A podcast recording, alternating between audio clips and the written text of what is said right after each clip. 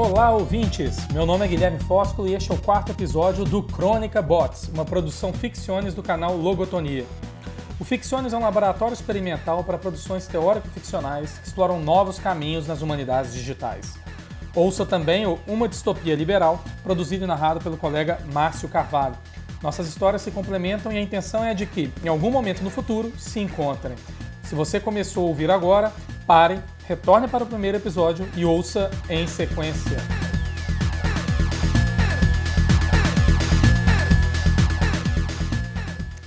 No início de 2020, a pandemia do coronavírus prenunciou uma série de crises consecutivas que vieram a transformar radicalmente o mundo.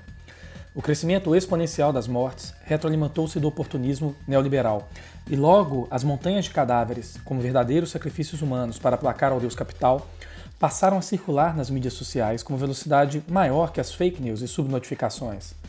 Instrumentos de uma agenda de superexploração capitalista por décadas, as democracias ditas liberais mostraram-se absolutamente incapazes de reagir de modo efetivo contra as crises sem precedentes que demandavam respostas organizadas e coletivas, sistemas de saúde entraram em colapso. Em um mundo que já somava mais de meio bilhão de desempregados ou subempregados, as desigualdades, presentificadas diariamente com o aumento exponencial do número de mortos, se tornaram ainda mais obscenas.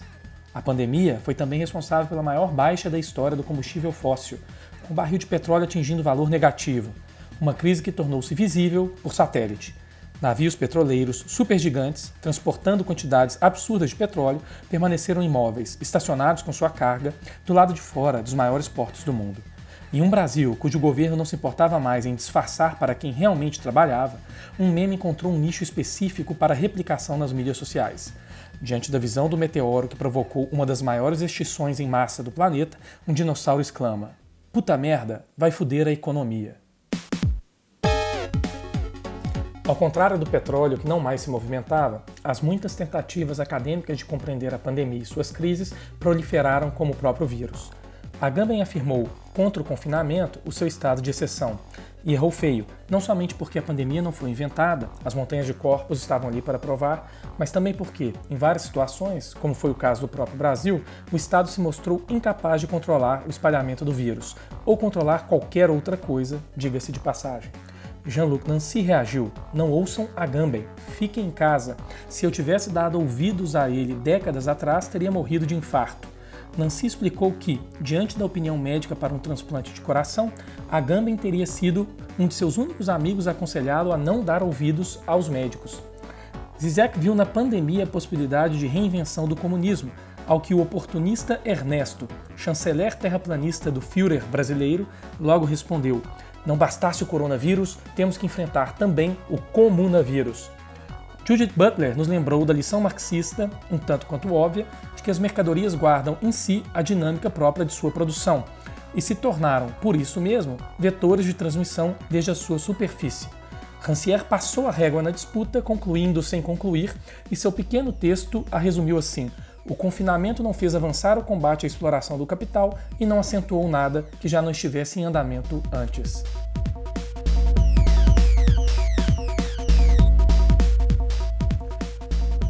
Dentre os muitos textos publicados, semanalmente reunidos em coletâneas e traduzidos para muitas línguas, foi o de Achille Mbembe, talvez o que, ainda que de maneira oblíqua, tenha chegado mais próximo de realizar aquela tão combatida, mas também tão exercitada, função das análises de conjuntura nas chamadas ciências sociais, a futurologia.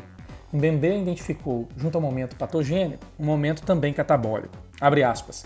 O da decomposição dos corpos, da triagem e da eliminação de todo tipo de lixo humano, a grande separação e o grande confinamento, em resposta à propagação desconcertante do vírus e em consequência da extensiva digitalização do mundo. Fecha aspas. A frase capturou a atenção do Márcio, pesquisador da Unidade de Pesquisas Avançadas em Materialidades da Comunicação na Universidade Federal do Sul da Bahia, e que já há anos acompanhava o universo das criptomoedas.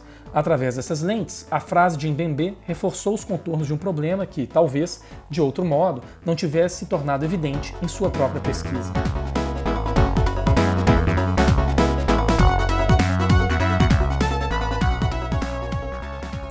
Para entender o porquê, temos que recuar a 2008, ano da publicação de um paper por Satoshi Nakamoto intitulado Bitcoin, a Peer-to-Peer -Electronic Cash System. O paper, como o título deixa antever, descreve uma moeda digital descentralizada, o Bitcoin, e como implementá-la. Em 2009, Nakamoto lançou na SourceForge a versão 0.1 do software que deu início à rede e as primeiras unidades de sua criptomoeda.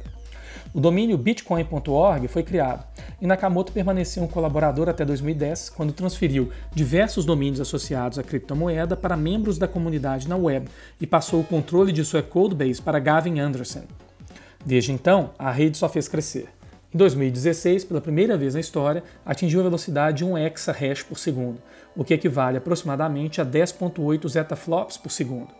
A rede tornou-se, assim, 300 mil vezes mais veloz que o computador mais rápido do mundo naquele ano, o Tianhe 2, ou TH2, o supercomputador chinês de Cantão.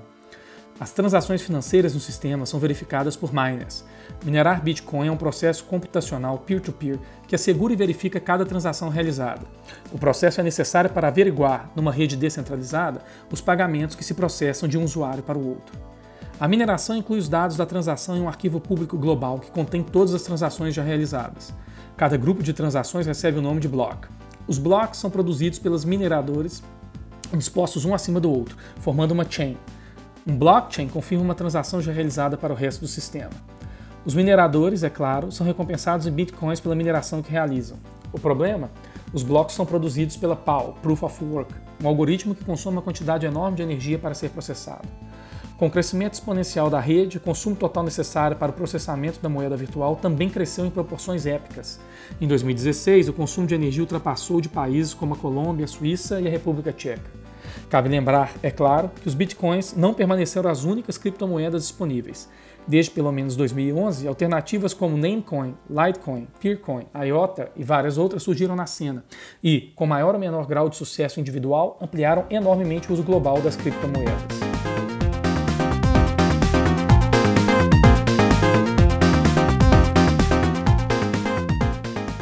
Retornemos ao insight do Márcio, no momento que bateu os olhos naquela pequena, mas significativa passagem do Mbembe sobre a digitalização do mundo.